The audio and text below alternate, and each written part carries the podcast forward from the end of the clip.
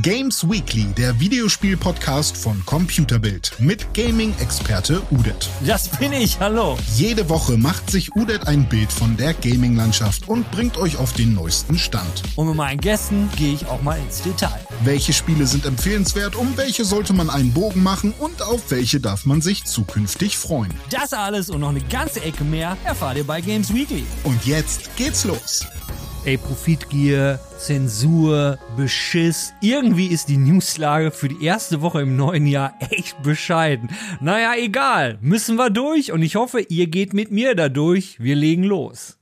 Also Gaming in China ist ja immer so eine Sache, weil letztes Jahr hatte ich ja auch schon mehrfach darüber berichtet, diese ganze Geschichte mit der Zeitbegrenzung, dass gerade jüngere Menschen äh, nicht so lange spielen dürfen. Es sind, glaube ich, nur ein paar Stunden am Wochenende. Ich weiß es auch nicht mehr genau. Aber darüber wollen wir gar nicht reden. Wir wollen nämlich über Game-Zensur in China reden und da ganz speziell um Genshin Impact. Normalerweise sind die Chinesen, wenn, wenn es die Zensur angeht, in bestimmten Bereichen ja eigentlich gar nicht so schlecht. Weil wenn es um so Sachen wie, wie Lootboxen geht und Ingame-Shops, da sind die nämlich mit dem Zensieren Zensieren manchmal auch am Start, was ich persönlich ziemlich cool finde. Aber in diesem Fall geht es um was ganz anderes. In diesem Fall geht es nämlich um Genshin Impact und da genau um vier Skins von vier Charakteren. Die Charaktere habe ich mir mal rausgeschrieben, damit wir auch wissen, worum es geht. Das ist nämlich Jean, Amber, Rosaria und Mona. Wie ihr sicherlich feststellt, sind das alles weibliche Charaktere und genau darum geht es auch. Die Skins von diesen Charakteren sind der chinesischen Regierung irgendwie ein bisschen zu sexy und deswegen müssen die angepasst werden, damit man da nicht mehr so viel nackte Haut sieht.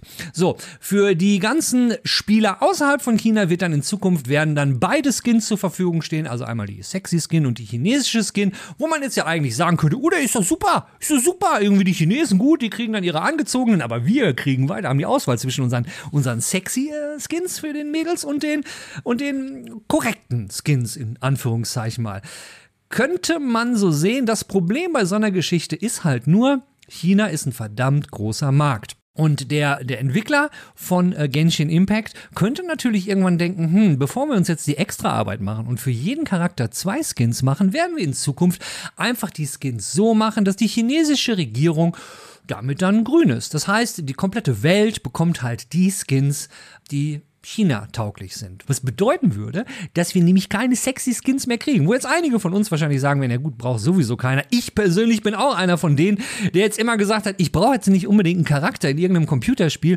wo ich die Kamera so drehen kann, dass ich dem Charakter dann irgendwie unter den Rock gucken kann. Bisschen creepy. Ich meine, gerade so ein Typ wie ich. Die News ist auf jeden Fall, die Chinesen zensieren Genshin Impact und letztendlich, langfristig, wird es uns auch treffen. Aber ich habe auch noch eine gute Neuigkeit für euch, denn dadurch, dass äh, die Zensieren zensiert haben, der, dass der Entwickler zensieren musste, gibt es nämlich für alle Spieler einen neuen Promocode und über den Promocode bekommt ihr Urgestein. Urgestein ist diese Währung, da könnt ihr Rolls vermachen. Es gibt insgesamt 50 Urgestein und drei Figuren und EP-Materialien. Das sind, glaube ich, vier Sternmaterialien gibt es da. Und diese Codes sind den ganzen Januar durchgehend aktiv. Wir haben jetzt heute den 7. Januar, also habt ihr noch gut drei Wochen Zeit, diese Codes einzulösen. Danach geht es nicht mehr. Könnt ihr bei uns auf der Computer Computerbild-Seite haben wir die Codes veröffentlicht. Einfach nach Genshin Impact suchen. Da findet ihr sowieso regelmäßig alle Codes zu Genshin Impact, die dann aktiv sind. Wenn diese Folge vorbei ist und ihr Genshin Impact spielt, einfach auf computerbild.de gehen und schnell die Codes gezeckt. Wo wir gerade so schön bei Genshin Impact sind, machen wir doch noch mal eine Runde weiter, weil bei Genshin Impact gab es nämlich gerade am 5. das äh, Update 2.4, also am 5. Januar gab es das Update 2.4 und mit dem Update kam erstmal ein Story-Update, es kam eine komplett neue Zone, äh, neue Quest, zwei komplett neue Charaktere, drei ältere Charaktere könnt ihr jetzt übers Wischbanner wieder kriegen. Die älteren, das ist Xiao, Ningguang und Chongyun und die beiden neuen Charaktere, das wäre Shenhe und Yujin, die könnt ihr erspielen. Das alles würde ich so nicht erzählen, wenn es nicht was Newsmäßiges dazu berichten werde, weil das Update 2.4 ist eigentlich bekannt und alle warten jetzt auf Update 2.5. Aber haha, da gibt es nämlich schon ein kleines Leak. Und das kleine Leak ist nämlich ein neuer Charakter. Und der neue Charakter ist Yemiko. Und von Yemiko habe ich 17 äh, Sekunden Gameplay-Material gefunden, wo man sie schon mal sieht. Und viele Fans von Genshin Impact sind auf den Charakter bestimmt schon gespannt, weil Yemiko ist storymäßig durchaus relevant und und ich denke, da werden sich viele Leute freuen, den Charakter endlich zu sehen und spielen zu können. Vor allen Dingen jetzt, also angekündigt wurde er schon mal vom offiziellen Twitter-Kanal äh, vom Entwickler, aber, also das ist der Genshin Impact-Kanal auf Twitter, aber auf Twitter ist auch von Ubacha, der hat aus der 2.5 Beta eben dieses Gameplay-Material von Yemiko, hat er veröffentlicht, aber wann 2.5 kommt, äh, wissen wir zu diesem Zeitpunkt noch nicht, aber wir werden euch da auf dem Laufenden halten. Liebe Podcast-Zuhörer, was gibt's denn nun an neuen Spielen auf Amazon Prime? Ich werde jetzt das nur euch erzählen und den ganzen Vögeln da drüben auf YouTube, die werden das alles gar nicht mitkriegen. Ihr könnt euch auf Amazon Prime nämlich reinziehen diesen Monat kostenlos Star Wars Jedi Fallen Order, Total War Warhammer, World War Z Aftermath, Fahrenheit, Indigo Prophecy Remastered, dann WRC 7 4 World Rally Championship, da weiß ich noch nicht mal, um welchen Sport es da geht. Dann haben wir Abandon Ship, wir haben Paper Beast in der Folded Edition, In Other Waters und zu guter Letzt Two Point Hospital. Das sind die Twitch-Spiele des Januars. Exklusiv nur für euch im Podcast, kredenzt von mir, dem Udet. Am Beispiel von Call of Duty Warzone können wir jetzt wunderbar erklären, dass es vielleicht durchaus Sinn macht, nicht so viele Leute einfach rauszuschmeißen und auch ein Testdepartment zu haben. Aber fangen wir von vorne an. Es geht um Call of Duty Warzone und da geht es um den Battle Pass. Weil im Battle Pass könnt ihr nämlich, wenn ihr den Tier 100 erreicht habt, könnt ihr eine Skin freischalten, die sogenannte Awoken Skin. Das ist jetzt ja noch nichts Verwerfliches. Das Problem an dieser Skin ist, sie macht euch unsichtbar. Nicht komplett unsichtbar und auch nicht permanent, sondern nur auf eine bestimmte Entfernung und man sieht teilweise eure Maske äh, noch, aber am Ende des Tages, ihr seid unsichtbar. Ja, und die Maske sieht, äh, ich habe mal so ein Video rausgesucht, äh, da schießt, versucht jemand, äh, jemand anderen zu killen, der diese Awoken Skin gerade hat. Und ganz am Ende sieht man ihn dann auf einmal ganz kurz, aber der Typ rennt die ganze Zeit da vorne rum. Der ist halt unsichtbar. Auf Reddit gehen die Spieler alle komplett steil, äh, weil zu Recht, denn so ein Problem hat es schon mal in Call of Duty gegeben mit dem Charakter namens Rosie, also R-O-Z-E, Rotze quasi. Und die hatte nämlich auch solche Probleme mit ihrer Skin, war kaum zu erkennen. Äh, war halt ein super, super äh, unfairer Vorteil, den die Spieler mit der Skin anderen gegenüber hatten, gerade im Multiplayer. So, und da hat es damals den Entwickler mehrere Monate gedauert, diese Skin zu beheben. So, das Problem ist jetzt seit ein paar Tagen bekannt. Wie gesagt, Reddit, das Internet geht steil, weil alle haben jetzt Angst, dass das auch wieder Monate dauert. Und das vielleicht zu Recht, denn Activision Blizzard hat ja gerade im letzten Jahr noch ordentlich Leute rausgeschmissen, unter anderem auch das komplette QA-Department, also die Leute, die eigentlich sowas testen. Tja, dumm gelaufen. Schauen wir mal, wie lange das Ding jetzt läuft. Mein Tipp ist auch mindestens anderthalb Monate. Battle Pass kaufen, Genshin Impact ein Spiel, wo man im Ingame-Shop irgendwelche Ressourcen kaufen kann. Also bei all diesem Kram, da passt wunderbar unser Talk dieser Woche, nämlich das Thema Profitgier. Und die Frage, macht die Profitgier einiger Konzerne oder der Spielekonzerne unser Hobby Gaming eigentlich komplett kaputt? Und wenn es das nicht geben würde, wie würden die Spiele heute wohl aussehen? Würden wir vielleicht jetzt schon äh, auf der Oasis sein, wie in Ready Player One, weil äh, es geht einem nicht mehr auf das, um das Interesse der Spieler bei der Entwicklung der Spiele und es geht nicht darum, möglichst viel Geld zu verdienen. Diese Frage haben René und ich uns gestellt und genau da schalte ich jetzt mal rüber, nämlich zu unserem Talk mit René und mir zum Thema Profitgier in Games. Bis später.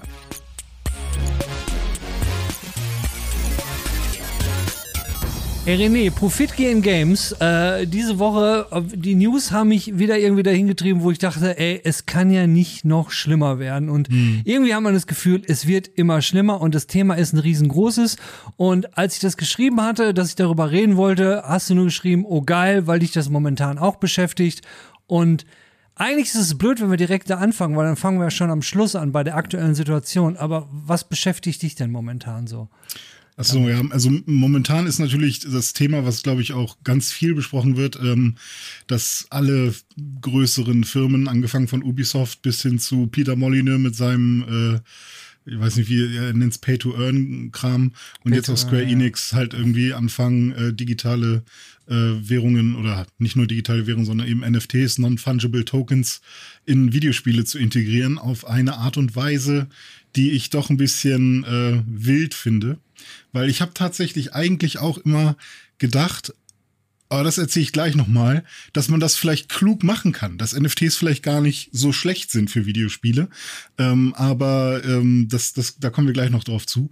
Äh, ich finde es ja auch generell ganz cool, dass du da immer Bock hast, drüber zu reden, weil du kommst ja auch so ein bisschen aus der Ecke und du hast ja mal bei EA gearbeitet und hast das ja auch so diesen ich will jetzt nicht sagen Wechsel, aber du hast zumindest mitbekommen, wann die Zahlenmenschen kamen, äh, die vor allem mit Zahlen gerechnet haben und irgendwie, äh, ja, weiß ich nicht. Also wie, wie siehst du das denn eigentlich aus deiner Sicht, wenn, wenn jetzt immer mehr äh, ja, Remakes rauskommen, auf Sicherheit gespielt wird, kaum mehr Risiken eingegangen werden und irgendwie man als, als Spieler ja bei, vor allem bei AAA-Games irgendwie nur noch das Gefühl hat, ja, die wollen uns doch verarschen, oder?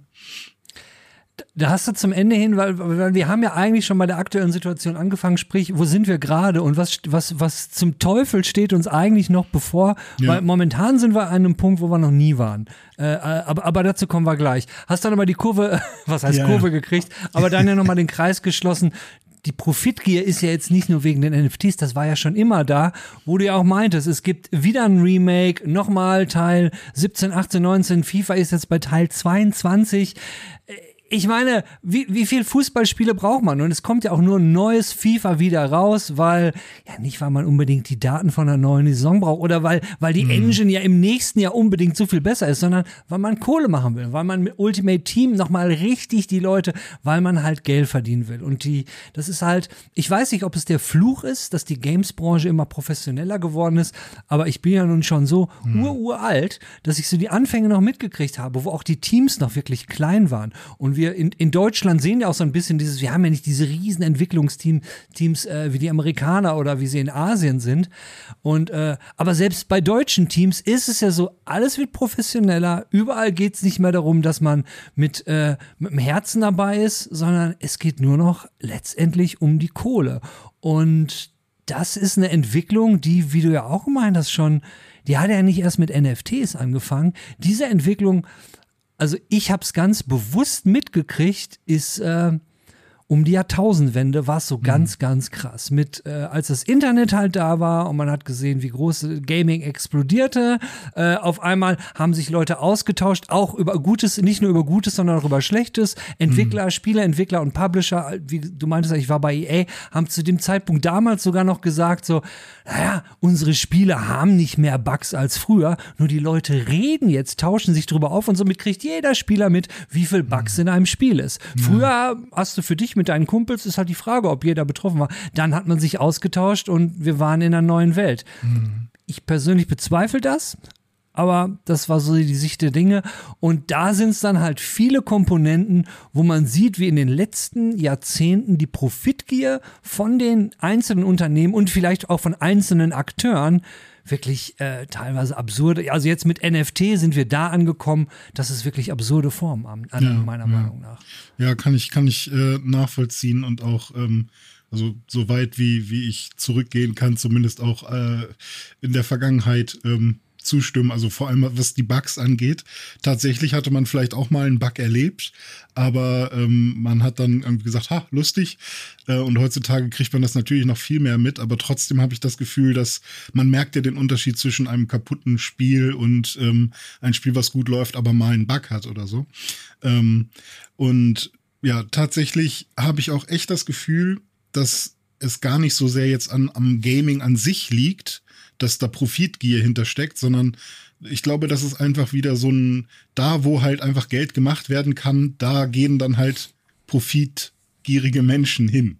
Und äh, momentan haben, haben wir auch diese Situation, dass jetzt erst äh, sowas wie ähm, Glücksspiel in Videospielen erst diskutiert wird und äh, politisiert wird und da irgendwie Regulatoren irgendwie reinge, gebracht werden. Das heißt, da gibt es noch ganz viel Spielfläche für Leute, die einfach sagen, das nutzen wir doch natürlich aus, um da irgendwie Geld mitzumachen. Und wenn du dann halt Glücksspiel mit Fußball vereinst, was ja sowieso äh, ein riesiges Profitding ist, auch wenn du es ganz offiziell einfach bei, bei irgendwie diesen Gewinn äh, hier Wett Wetthäusern oder so äh, betreibst, dann ist es ja irgendwie ein No-Brainer für Leute, die halt einfach sagen, ja, ich möchte gerne Kohle machen, so gar kein Thema. Welches Pokémon hat nochmal ein hohes Rating bekommen, weil da Glücksspielautomaten drin waren? Das, das ist ja das Lächerliche daran. Ja? ja stimmt. Im Pokémon, ja, ich weiß nicht, das weißt du besser als ich. Blau, und, und FIFA, Gelb, was letztendlich ein einziges Glücksspiel ist, also Ultimate Team, hm. äh, äh, kannst du weiterhin bekommen. Genauso wie ja. dieses unsägliche, äh, war das NBA? Äh, ja, genau. Es gab auch ein NBA, wo und wahrscheinlich NBA? auch jedes äh, NHL, NBA, Sportspiel, wo ähm, ja, aber da finde ich ja zum Beispiel auch, zum Beispiel bei Forsa hast du ja auch so ein Glücksrad, aber da merkt man halt schon den Unterschied. Ähm, Wobei, ich bin mir jetzt nicht sicher, ob man da jetzt auch unendlich viel Geld ausgeben kann. Aber da steckt ja auch bei FIFA zum Beispiel auch immer ein sozialer Druck hinter. Ne? Also du bist in der Schule nichts, auch bei Fortnite. Du bist in der Schule nichts, wenn du diesen neuen Drachenskin nicht hast. So. Und wenn, wenn man sich ein bisschen mit Eltern auseinandersetzt äh, und mit, mit denen unterhält, was die Kinder halt so wollen und warum die bei Fortnite jetzt neue Credits brauchen oder so, dann geht's halt darum, weil sie eben irgendwie dazugehören wollen oder so. Und das nutzen die natürlich voll aus. Und ähm, da wird's dann schwierig. Und ich glaube auch nicht, dass das nur an unserer, an unserem Sektor liegt, an unserer Branche oder so, sondern weil die Branche so groß geworden ist über die Jahre, sind jetzt halt auch sehr viele äh, von diesen Menschen da. Und die zecken sich natürlich in die Position, glaube ich, also ist eine steile These von mir natürlich, aber die zecken sich dann, glaube ich, genau in diese Position, Bobby Kotick, wer auch immer, ähm, you name it, ähm, wo, wo genau solche Entscheidungen getroffen werden. Ich finde die These überhaupt nicht steil, äh, ganz mhm. im Ernst. Ich, ja, ich kann sie sofort, nur jetzt nicht be beweisen. So, ne? ich habe sie sofort geschluckt, ja. weil ich, ich weiß noch, wir haben im Cube äh, bei Electronic Arts in England gesessen. Da hatten die noch das Gebäude, was in, in uh, Inception, äh, dieses äh, aus Glas, äh, da, mhm. da hatte ihr eher mal das Headquarter von Europa. Und wir saßen noch da und sahen, wie eine ganze Reihe neuer Leute, ich war in Marketing, äh, das war, glaube ich, äh, die ganzen Marketing aus Europa waren da und noch so ein paar andere. Und ich weiß noch, wie einer der Entwickler im Vorbeigehen hörte ich so, wie er nur so, äh, so, so murmelte und man hört das zu einem Kollegen, the suits are coming. Mhm. Die, die, ne, ne, die, die Leute in den Anzügen kommen. Und das war auch wirklich so. Also vom Jahr 99 bis 2001 sind unheimlich viele Leute bei EA Europe gekommen, die halt direkt von der Uni kamen, die eigentlich mit Gaming gar nichts am Hut hatten vorher sind halt Leute in die Branche, es waren alles Quereinsteiger, alles mhm. Gamer, die irgendwo, man hatte Spaß am Hobby und hat gesehen, boah, ey, Electronic Arts, da kann man irgendwie unterkommen. Und jetzt, jetzt, jetzt geht darum ja gar nicht darum, welcher Spieleentwickler es war. Du hast Bock an deinem Hobby und ja. versuchst irgendwie da reinzukommen. So war es bei mir auch.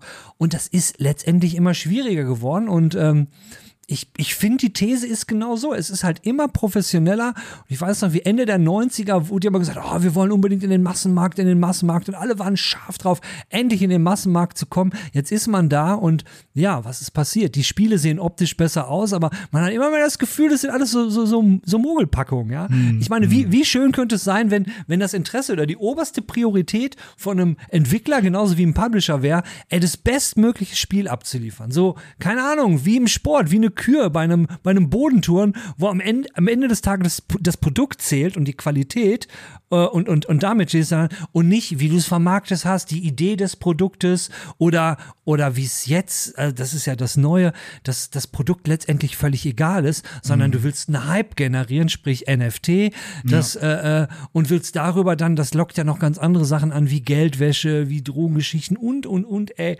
äh, äh, Kunstraub und hast du nicht gesehen. Und, und, und das ist so, da ist man gelandet.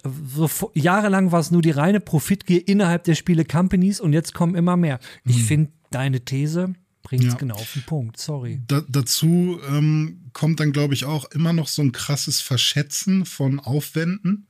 Also ich merke das bei mir in der Medienbranche generell so und wenn irgendwie mal größere Projekte anstehen. Äh, in der Regel ist es so, dass jemand, der ein Produkt owned, so nennt man das, ähm, die Person muss dann erstmal so reinhorchen, was braucht denn unser 3D-Artist so für, für Zeit, um jetzt den Charakter zu animieren zum Beispiel? Was braucht denn ein Coder für, für eine Zeit, um die Engine irgendwie anzupassen, um da irgendwie noch ein, zwei Skripte irgendwie neu zu schreiben oder was auch immer? So. Und dann werden diese, diese Zeiten abgefragt, um halt irgendwann zu sagen, hey, äh, Publisher oder hey, wer auch immer, Investor, wir brauchen so und so viel Geld, um das Produkt fertigzustellen. Und ähm, ganz oft ist es so, dass die dann sagen, also um den Code fertig zu schreiben, bräuchte ich schon, weiß ich nicht, so fünf Arbeitstage. Und dann wird, ah, so viel haben wir nicht. Wahrscheinlich wäre es besser, wenn du es in zweieinhalb schaffst. Ja, also vielleicht in vier. Und dann wird aber trotzdem drei kommuniziert. Einfach nur, weil sonst geht das Projekt nicht an den Start.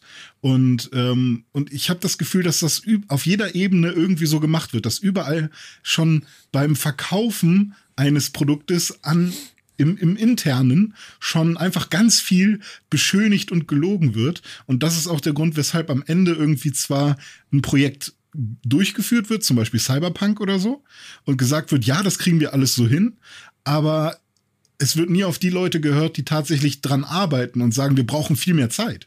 Und ähm, und das summiert sich natürlich total auf. Und wenn man sagt, hey, ich brauche eigentlich vier, vier Arbeitstage dafür und mit einem Puffer müsste man eigentlich sagen, sieben Arbeitstage, falls irgendwer mal krank wird und so. Und das passiert einfach nicht. Und vor allem da, wo halt Zahlenmenschen sitzen, die halt alles noch sauber rechnen wollen und dann auch noch irgendwem berichten müssen, der äh, natürlich auch wissen will, lohnt es sich hier rein zu investieren?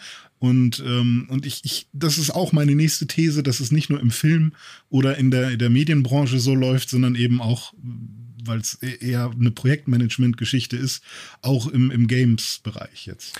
Du, ich würde eher sagen, es ist ein Kapitalismus-Ding. Äh, und das, wenn, wenn du, je größer sein, die Pro, Pro, äh, Pro, ähm, Projekte, sage ich mal, sind, die du hast, und jetzt gehen wir mal von Games weg, mhm. sagen wir mal, du machst äh, äh, eine große Kunsthalle, sagen wir, und den nennst du dann Elbphilharmonie. Oder du machst, mhm. du baust einen Flughafen in Berlin, ja. ja. Und, es, und es sind Riesenprojekte und es kommen immer mehr Leute rein. Und dann kommen natürlich auch viele Leute rein, die sich über dein Projekt profilieren wollen und mhm. würden, wollen nicht mit dem, sondern an dem Projekt verdienen und wollen, haben ihre eigene Agenda, die dem Projekt letztendlich gar nicht hilft. Und bei Games ist es ja ähnlich. Früher, äh, sprich, es gibt ja, ähm, man, man kann es ja eigentlich auch gar nicht so verallgemeinern. Ja. Aber wenn man sieht, was, was viele Game and ähm, Publisher gemeinsam haben, Publisher, die zum Beispiel an der Börse sind, die haben ja, am Ende des Tages geht es ja immer um eine Sache und das ist, warum mache ich mir den Druck? Warum mache ich mir als Publisher oder als Entwickler den Druck, das Spiel jetzt rauszu, rauszubringen, obwohl ich weiß, weil das, das unterstelle ich denen allen, obwohl ich weiß, das Ding ist nicht fertig. Die Leute machen ein Spiel, das ist denen ihr Handwerk. Die sehen, wenn etwas nicht stimmt. Ich selbst habe ja auch mal, durfte ja auch mal bei einem Spiel mit in der Spieleentwicklung arbeiten, von Anfang bis Ende. Und, und du siehst das ja. Spätestens, hm. wenn du deinen ersten Test im Wasser hast, sprich, wenn du eine Beta raus hast und siehst Feedbacks und dann kannst du immer noch Reißleinen ziehen, ja?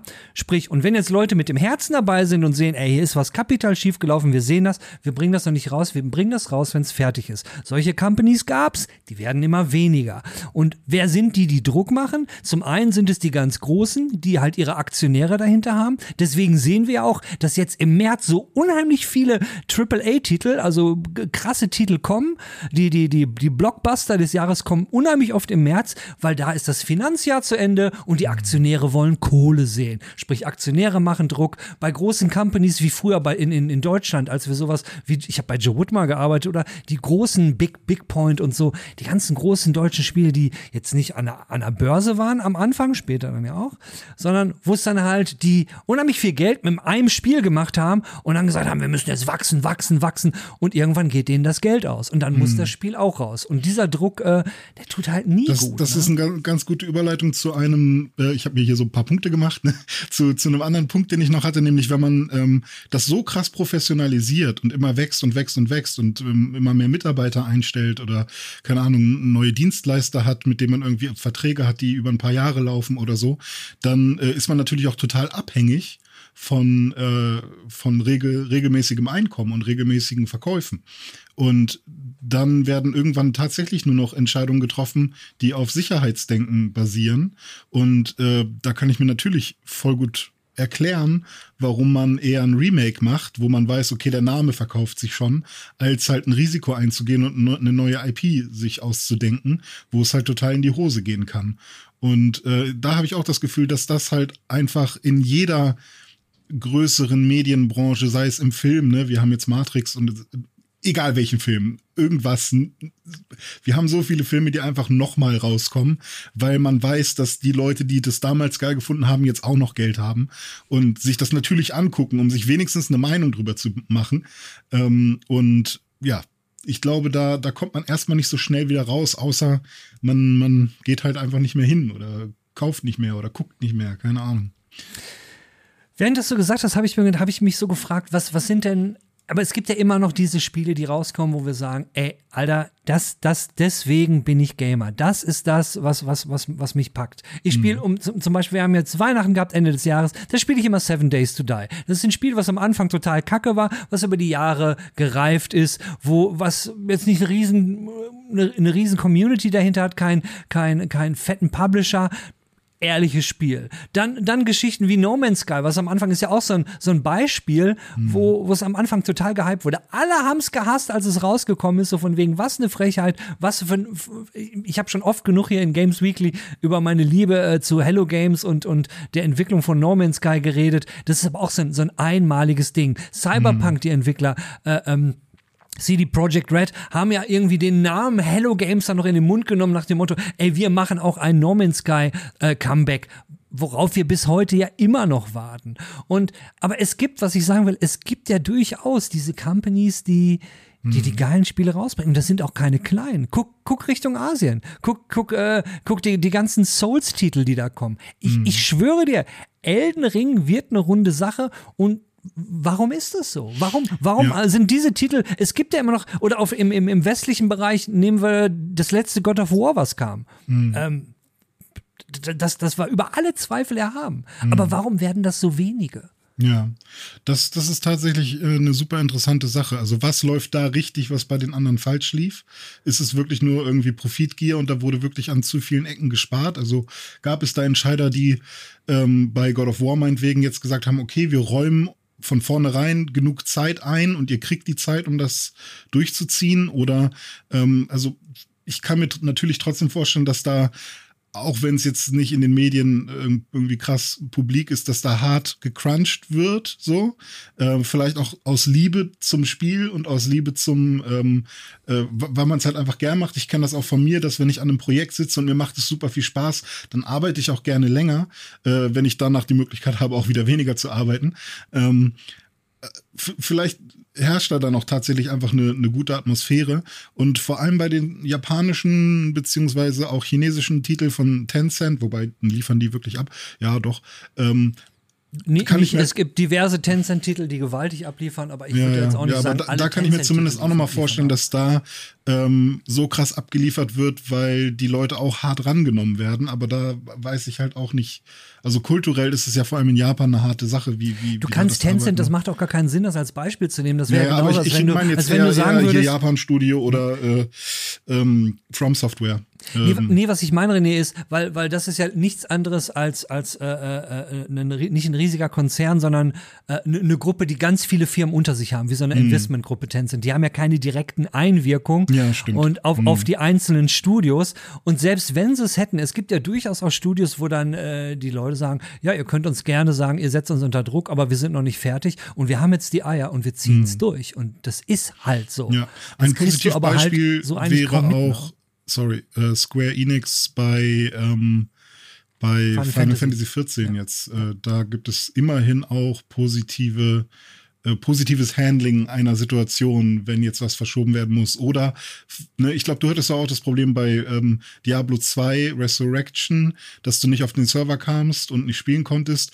Und äh, ne, da wurden jetzt auch keine sinnvollen Maßnahmen getroffen, behaupte ich jetzt mal, damit du vielleicht doch wieder in Ruhe spielen kannst. Und immerhin hat man dann bei Square gesagt, okay, dann verkaufen wir jetzt erstmal nicht weiter und verzichten auf den Gewinn, bauen erstmal weiter, damit die Leute, die das Spiel schon haben, äh, sauber auf die Server kommen oder halt kurze Wartezeiten nur haben. Aber bei Final Fantasy glaube ich wirklich, finde ich super, dass du das Beispiel bringst, hm. weil ich glaube, das sind einige wenige Entscheider, die sagen, unter anderem der Producer, der mhm. von der Community ja abgöttisch geliebt wird, der sich, äh, wenn irgendwas schief läuft, ich weiß nicht, wie oft sich entschuldigt, ist absolut transparent äh, mit allen Dingen und das, das, das gibt's halt kaum. Genauso ja. wie hier äh, ähm, der Bursche von It Takes Two. Der Entwickler, ah, ja, genau. der, der, der, der gesagt hat, fuck the Oscars, ja. mir fällt der Name nicht mehr ein. Ne? Ja, ja. Ja, mir fallen auch beide Namen nicht ein, tatsächlich, mhm. sowohl von, von Final Fantasy XIV, aber äh, ganz große Leute. Ähm, sind auf jeden Fall sehr, sehr cool, auch bei, bei Twitter zu folgen. Ähm, Yoko Tano oder Yako Tono?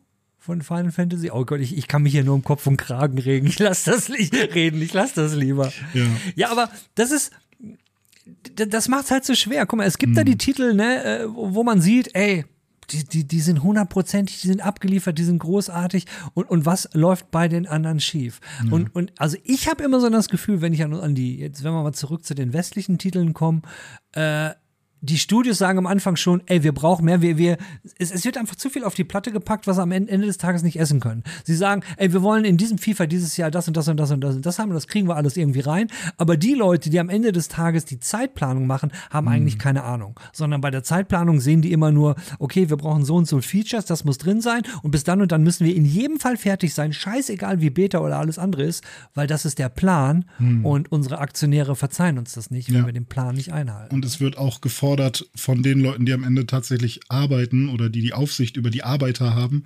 ähm, das auch schon final einzuschätzen in, einer viel zu frühen, in einem viel zu frühen Stadium. Und äh, man kann halt nicht sagen, ja, da würden wir irgendwie drei Monate für das Feature brauchen. Und ja, das kann gut hinkommen, aber kann halt auch sechs Monate dauern, weil wer weiß. So. Und ähm, ja, aber, und das finde ich ist ja auch immer so ein cooler, cooler Punkt, egal was nicht läuft beim und vielleicht weißt du schon, worauf ich hinaus will, egal was nicht läuft bei einem Launch von einem Videospiel, eine Sache funktioniert eigentlich immer und das ist der Store mit den Microtransactions. Den kriegst du Stimmt. irgendwie bei ja. Battlefront oder so, hat der sofort funktioniert, auch wenn, keine Ahnung. Und genauso ist es ja jetzt mit NFTs dann wahrscheinlich auch. Ich meine, welches Ghost Recon war das jetzt? Dass die da überhaupt noch mal Geld reinpumpen, hätte ich überhaupt nicht gedacht. Ähm, aber um, um das NFT-Thema, also für alle, die das noch nicht, noch nicht so ganz gecheckt haben, NFTs sind ja quasi, ja, sagen wir jetzt einfach mal, um es einfach zu halten, es sind Kunstwerke oder Bilder oder ähm, irgendwelche digitalen Güter, die man besitzen kann. Und das funktioniert mit der Technologie der Blockchain. Also quasi als würde man einen Bitcoin besitzen, nur eben nicht Geld, sondern ein digitalen Gegenstand, wenn man so will. Und äh, Ubisoft hat das jetzt zum Beispiel bei irgendeinem Ghost Recon gemacht, Breakpoint oder so, kann das sein, weiß ich nicht. Und ähm, da sind es dann Ausrüstungsgegenstände, die man, die man besitzen kann, indem man sie kauft und freischalten kann für viel zu viel Aufwand, glaube ich. Und ähm, prinzipiell muss ich sagen, finde ich das ja eine coole Idee, jemanden zu belohnen für etwas. Also, aber, aber dann habe ich, also ich habe so gedacht, wie cool wäre das, wenn Jan zum Beispiel, unser Platinjäger, jede Platin-Trophäe tatsächlich als NFT hätte und die über die Jahre was wert wird. So. Und er könnte damit sich PlayStation-Guthaben kaufen, weil die dann plötzlich 10 Euro wert ist oder so das war in meinem Kopf, dass ich gedacht habe, hey, wäre ja ganz cool, wenn man dafür NFTs nutzt für, für sowas.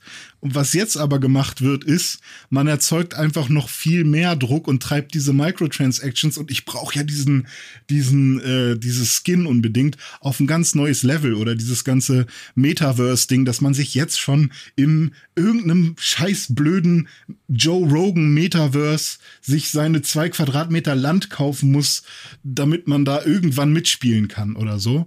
Und, ähm, und das ist, das, also das, das sind so die Sachen, wo ich so ein bisschen, bisschen Ausschlag kriege gerade. Also für mich ist das beste Beispiel äh, oder Beschreibung von NFT, was ich bisher mitgekriegt habe, ich weiß gar nicht, wo es war, war hm. aber ähm, ähm, stell dir vor, NFTs ist, ist, äh, ist eine wunderhübsche Frau, die, die einfach dir sagt, ey, pass mal auf, ich bin deine Freundin, ne? Äh, hier, du, du zahlst mir einfach Kohle und du kannst allen Freund. sagen, dass ich deine Freundin bin. Du kannst aber am Ende des Tages nichts mehr, mehr machen. Du kannst nur allen sagen, dass ich deine Freundin hm. bin und ich sage, ja, ich bin deine Freundin. Das mache ich aber auch noch mit tausend anderen Typen, ja? Und wenn man mich fragt, ob ich denen ihre Freundin bin, ja, dann sage ich, ich bin ihre Freundin. Koste ich ein Tausi, aber dann bin ich deine Freundin. Und da habe ich am Ende des Tages nichts von. Ich frage mich, warum Belle Delphine noch nicht aufgerockt ist und warum gibt es noch keinen Belle Delphine äh, äh NFT. Der hm. Typ von Tooltime, ja, diese, diese Show, guck mal, wer da hämmert, ja. ja, ja. Nicht der Hauptdarsteller, mal, sondern der, der Typ mit dem Vollbart, der ja. hat jetzt für seine Fans auch ein NFT rausgebracht. Ich meine, Alter, Alter, äh, hier, hier, äh, ähm, Stan Lee ist von den Toten wieder auferstanden, mm. um, um NFTs zu promoten. Äh, NFTs sind die verschissene Pest. Brauch ja, also ähm, ich, ich muss das mit, mit, mit zwei Augen sehen, weil ich halt auf der einen Seite sehr viele Leute habe, die sich da krass drin bewegen und auskennen. Deswegen bin ich immer noch offen dafür. Auf der anderen Seite habe ich genau die Reaktion, die du auch hast. Aber ich bin immerhin noch offen und versuche mir anzuhören, was das denn für einen Benefit für uns alle hat. Bisher habe ich noch keinen Benefit genau. gefunden. So. Momentan ist der Benefit nur für die Cyberboys, ne, die, die, die, die, die Cyberboys, die halt ihre Kohle machen wollen, denen ist es scheißegal. Das ist, hm. das, ähm, sie haben ihr FOMO, ihr Fear of Missing Out so, oh, ja. da ist der nächste heiße Scheiß, da kann ich Geld mit verdienen, ne? Ist der neue Dogecoin oder was weiß ich, keine Ahnung. Und dann wird halt investiert. Und hier geht's nicht ums Spielen, hier geht's auch nicht um Mehrwert im Spielen, hier geht's auch nicht hm. um Community Building oder das, was dieser Entschuldigung, der Affe von Square Enix, Entschuldigung, der CEO gesagt hat, mit ja, wir wollen Leute, die die Spiele unterstützen wollen, wir wollen, dass die auch Geld dafür kriegen. In seinem äh, ersten was, Satz seiner Neujahrsansprache hat er Metaverse gesagt. Das war so also, gruselig, ja. ja. Man hatte bei dem E-Mail von dem Typen, hatte ich das Gefühl, der hat einfach äh, äh alle Buzzwords genommen, die es gibt, hat hm. dann einmal geschüttelt und dann, die muss ich jetzt alle miteinander verbinden und das wird eine super Mail. Bitte? Hat eine AI für ihn geschrieben. genau, genau. Diese Buzzwords bitte benutzen. Ja, ja. ja, nee, kann ich, kann ich voll nachvollziehen. Also mir, mir ist das auch noch ein bisschen zu grotesk, aber ich, ich warte noch darauf, dass mir das jemand sinnvoll erklärt vielleicht und den Nutzen vielleicht auch. Aber wenn es halt so kommt, wenn unsere Zukunft in 2060 oder so ähm, dann so aussieht, oder sagen wir vielleicht auch schon früher in 2040, ähm, dass wir alle Ready Player One spielen oder da also quasi in sowas, in so einer Wohnha Wohnwagenhaus, Hochhaussiedlung sind in, mit unserer Apple VR und, und natürlich die, ja. die armen Schlucker wie wir dann natürlich mit unserem, keine Ahnung, Android Billo Ding. Ja, ja. Ähm, dann kann ich natürlich voll verstehen, warum das super wichtig ist, sich jetzt schon digital Sachen zu verkaufen. Aber der Punkt ist doch der, das wird ja nicht passieren. Ready Player One war ja cool. Die hatten coole Klamotten, das ja. sah alles cool aus, aber das haben wir nicht. Und irgendwelche, irgendwelche Leute, kaputt, die Geld machen wollen, sagen, ey, aber die Idee von so etwas ist cool. Und mhm. jetzt kommt so eine verschissene Nummer raus wie Second Life oder Metaverse von niemand. Ich will doch nicht im Internet mir irgendwelche Googles aufsetzen, irgendwo hinlaufen, um irgendwas zu kaufen. So mache ich klick, klick, hab's fertig. Ja, da, da, da, will ich nicht irgendwo rumlaufen. So ja. funktioniert das nicht. Das ist jetzt so ein, so ein hingerotztes Ding, weil Leute mit viel Geld sehen, ey, hier kann ich noch mehr Geld machen. Und, und die treiben sich jetzt in unserem Hobby, in unserem Hobby-Universum rum, nämlich im Gaming. Mhm. Und die Frage, die ich mir eigentlich so zuletzt irgendwo noch stelle, ist, gibt's Hoffnung? Gibt es Hoffnung, dass, dass nicht wieder die nächste Kuh durchs Dorf getrieben wird? Jetzt, jetzt mhm. ist es NFT, ne, nachdem es die äh, Lootboxen waren und, und Ingame-Shops, jetzt haben wir NFTs. Wird es irgendwann auch mal was geben, was, was geil ist? So, so, mhm. Was war die letzte Evolution im Gaming, wo wir gesagt haben, das ist noch cool? mal auf unsere, auf meine Liste und zwar habe ich noch über Indie-Entwickler was und ich glaube, da liegt momentan unsere Hoffnung. Es gibt natürlich auch super schäbige Indie-Entwickler, die einfach nur eine schnelle Mark machen wollen und einfach irgendwas kopieren und dann ist das auch ganz eklig und schäbig und dann gibt es dann auch Spiele mit ganz viel NFTs jetzt schon und so weiter. Aber ähm, es gibt natürlich genau die Indie-Entwickler, die aus purer Leidenschaft Videospiele machen und irgendwie am Movement ihres Charakters tweaken und das muss perfekt sein und erst dann wird's released und ähm, irgendwie sinnvolle Themen aufgreifen, wie bei Celeste oder ähm, und da halt irgendwie ein geiles Gameplay reinbasteln oder die Typen, die Super Meat Boy gemacht haben, die da irgendwie jahrelang in ihrer Hütte da zu zweit saßen. Also diese Garage äh, Programmer gibt's ja irgendwie immer noch, nur dass sie jetzt eben äh, krassere Tools zur Verfügung haben als damals irgendwelche komischen DOS-Maschinen. Und ähm, die arbeiten halt nicht für den Profit erstmal, weil sie halt noch am Anfang stehen, sondern für die Kostendeckung. Und dann hoffentlich irgendwann für den Profit. Und da kann man dann halt nur hoffen, dass da eben Entscheider dabei sitzen, irgendwann, wenn diese Firmen mal wachsen, dass die halt nicht die gleichen Fehler machen. Ähm, aber ich glaube, am wichtigsten ist, und vielleicht ist es tatsächlich das, was du meintest, Leute, die direkt von der Uni kommen und als Zahlenmenschen irgendwo einsteigen, ähm, vielleicht sind ich will die natürlich nicht über einen Kamm scheren und ich will natürlich überhaupt auch nicht sagen, dass die an einem nicht, was, ne? an einem schuld sind, weil natürlich ist es auch super wichtig, irgendwie Ökonom und all sowas zu haben. Deswegen ähm, auch heiden Respekt davor. Aber vielleicht ähm, ja, brauchen wir halt einfach Leute, die, die in solchen Entscheidungspositionen sitzen, die auch mal den gesamten Zyklus irgendwie einmal durchgemacht haben, von unten nach oben. Und äh, nicht nur klug in einem Fachgebiet sind, sondern vielleicht nicht nur quasi nach unten hin sehr tief viel Wissen haben, sondern eher auch sehr breit und, und dann eigentlich, Entscheidungen treffen. Eigentlich ist es eine ganz eigene Frage. Du musst einfach in entscheidenden Positionen Leute haben, die die Philosophie, Philosophie des Unternehmens richtig interpretieren. Ja. Nämlich Leute, die nicht sagen, hey, uns ist am wichtigsten, viel Umsatz zu machen, weil äh, sie wissen, dass das ihre Prio ist, sondern ihre Prio ist das, was alle immer labern, aber man muss es leben. Ihre Hm. Priorität und ihre Philosophie muss sein, wir wollen das bestmögliche Spiel machen. Wir haben uns hier getroffen, um ein Spiel zu machen, und zwar so eins, was so noch keiner gemacht hat, was die Leute umhauen wird. Und das, das ist der, das sollte der mindeste Anspruch sein. Und deswegen sind ja viele, viele Indies, die, die ja genau das wollen. Die sind, das sind Getriebene, das sind Wahnsinnige, die, Hm. Ja, da die ist wollen der was Hunger noch umsetzen. da. Und das, das, Man merkt das das, ja auch bei vielen Musikern.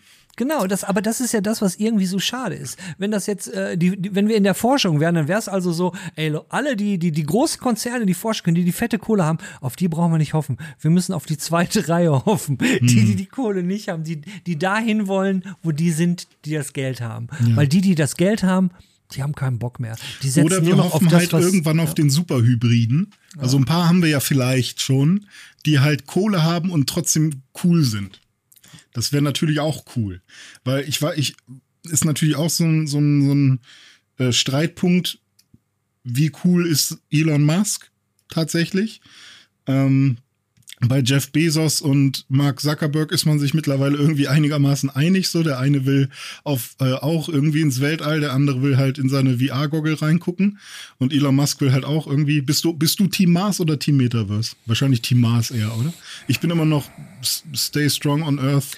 Ich bin so, so, so Team No Ego, weil, weil all Hm. diese Typen, die man da sieht, das, das, den merkst du echt so richtig, die leben so ihren Ego aus. Die sind so, die finden ihre Ideen und alles so geil und die haben ihre Vision und wollen die umsetzen.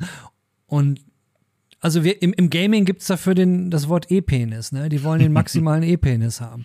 Und ey, Mhm. pff, go fight. Ich muss von keinem dieser Billionäre irg in irgendeinem Team Ja. und so sein. Sind wir ja im, im, im- Facebook-Team habe ich versucht zu entkommen. Also ich benutze, aber Facebook hat mittlerweile so viele Companies und Ja. äh, groß. E egal. Also Das heißt jetzt René? Meta. wir, wir haben die, die, die, äh, die Dreiviertelstunde auch schon fast voll. Ja. Ähm, okay, die Hoffnung. Ich gucke noch mal kurz auf die Uhr. Udit, es ist Zeit. Du musst jetzt Werbung machen für deinen neuen NFT, den du verkaufen wolltest. den Games Weekly NFT. Es gibt drei verschiedene. Mit Jan, deinem Gesicht und vielleicht auch mit mir. Äh, never, never, never. Niemals, niemals NFT. Aber ich, ich bin da aber guter Dinge. Ja, weil wenn du siehst, wie das Feedback auf die NFTs ist, auf Twitter und so, wie die, wie die zerfetzt werden. Und da hofft man, dass das, äh, weil es sind ja nicht die Gamer, die da äh, meiner Meinung nach Geld reinpushen. Momentan sind es ja Leute, die glauben, dass sie damit Geld machen können, ja. Und die müssen, müssen raus. Vielleicht- Ich meine, letzte coole Nummer mit Investment und Games, das war die GameStop-Geschichte, das fand ich cool. Das jetzt. Ja, da haben aber auch alle total auf den Deckel gekriegt plötzlich und plötzlich wurden irgendwie Leute, äh, Accounts gesperrt und so. Einfach mal genau nach den Regeln gespielt, einfach irgendwas gemacht, was, was halt möglich ist. Und dann plötzlich kann man aber alles wieder rückgängig machen und irgendwie Leute sperren oder so. Wenn die falschen Leute Geld verdienen, dann, dann Ja. geht das nicht. Ne? Es geht, müssen ja immer, ne? du musst ja schon zur Clique gehören. Hm. René, apropos Ja. Clique gehören, äh, uns hat ja heute jemand gefehlt, der Jan äh, war nicht dabei, Ja. der Lümmel. Hat ein bisschen, ne, war ein kleines, so ein, so ein, so ein kleines schwarzes Loch. Ne? Na, So. dafür habe ich aber echt äh, ein bisschen was rausgekramt. Also hätte je, jetzt Jan noch gelabert zwischendurch, dann hätte ich meinen ganzen Scheiß gar nicht erzählen können. Von daher ist es vielleicht auch ganz gut. Aber du hast gar keinen Scheiß erzählt. Okay, Sche Scheiß im Sinne von, ich benutze es Synonym für äh, gleich schon super intellektuellen Hyper-Knowledge-Kram. René, war eine wunderschöne äh, zweite Talkrunde dieses Jahr. Ich, ich, ich hoffe, ähm, nächste Woche bist du natürlich dabei. Sag ja. Klar, wenn du, ja. Ja. Dann sehen wir uns hier nächste Woche wieder ne, mit dem Jan. Der hat versprochen, er ist ab jetzt wieder immer dabei. Oh, das ist schön. Ja, da nageln wir ihn drauf fest. Alles klar. Danke dir. Bis dahin. Tschüssi. Tschüss.